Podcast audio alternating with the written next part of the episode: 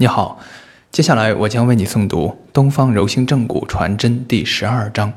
脊柱重建，明末互遗。脊柱的重要特点之一是集合稳定性、保护性与灵活性等三项相互矛盾的功能于一体，由此，脊柱的异常蜕变便成为脊柱本身的原罪。脊柱内各结构蜕变的根本病因。与脊柱系统力学结构紊乱有关，椎间盘的蜕变是长期应力异常的必然结果。脊柱内各节段脊椎间存在力的传递现象，力在传递过程中若受到阻滞或力线发生转折，则常在该处形成椎体的移位。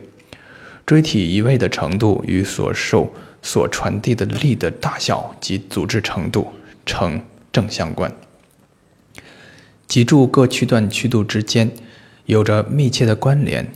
曲度大小变化不仅互相影响，同时还存在特定的曲度转化规律。脊柱的调整一定要给其异常的力一个出路，或撤销其异常椎间应力，这既是通则，也是脊柱整复疑难特例下疗效转折的要点所在。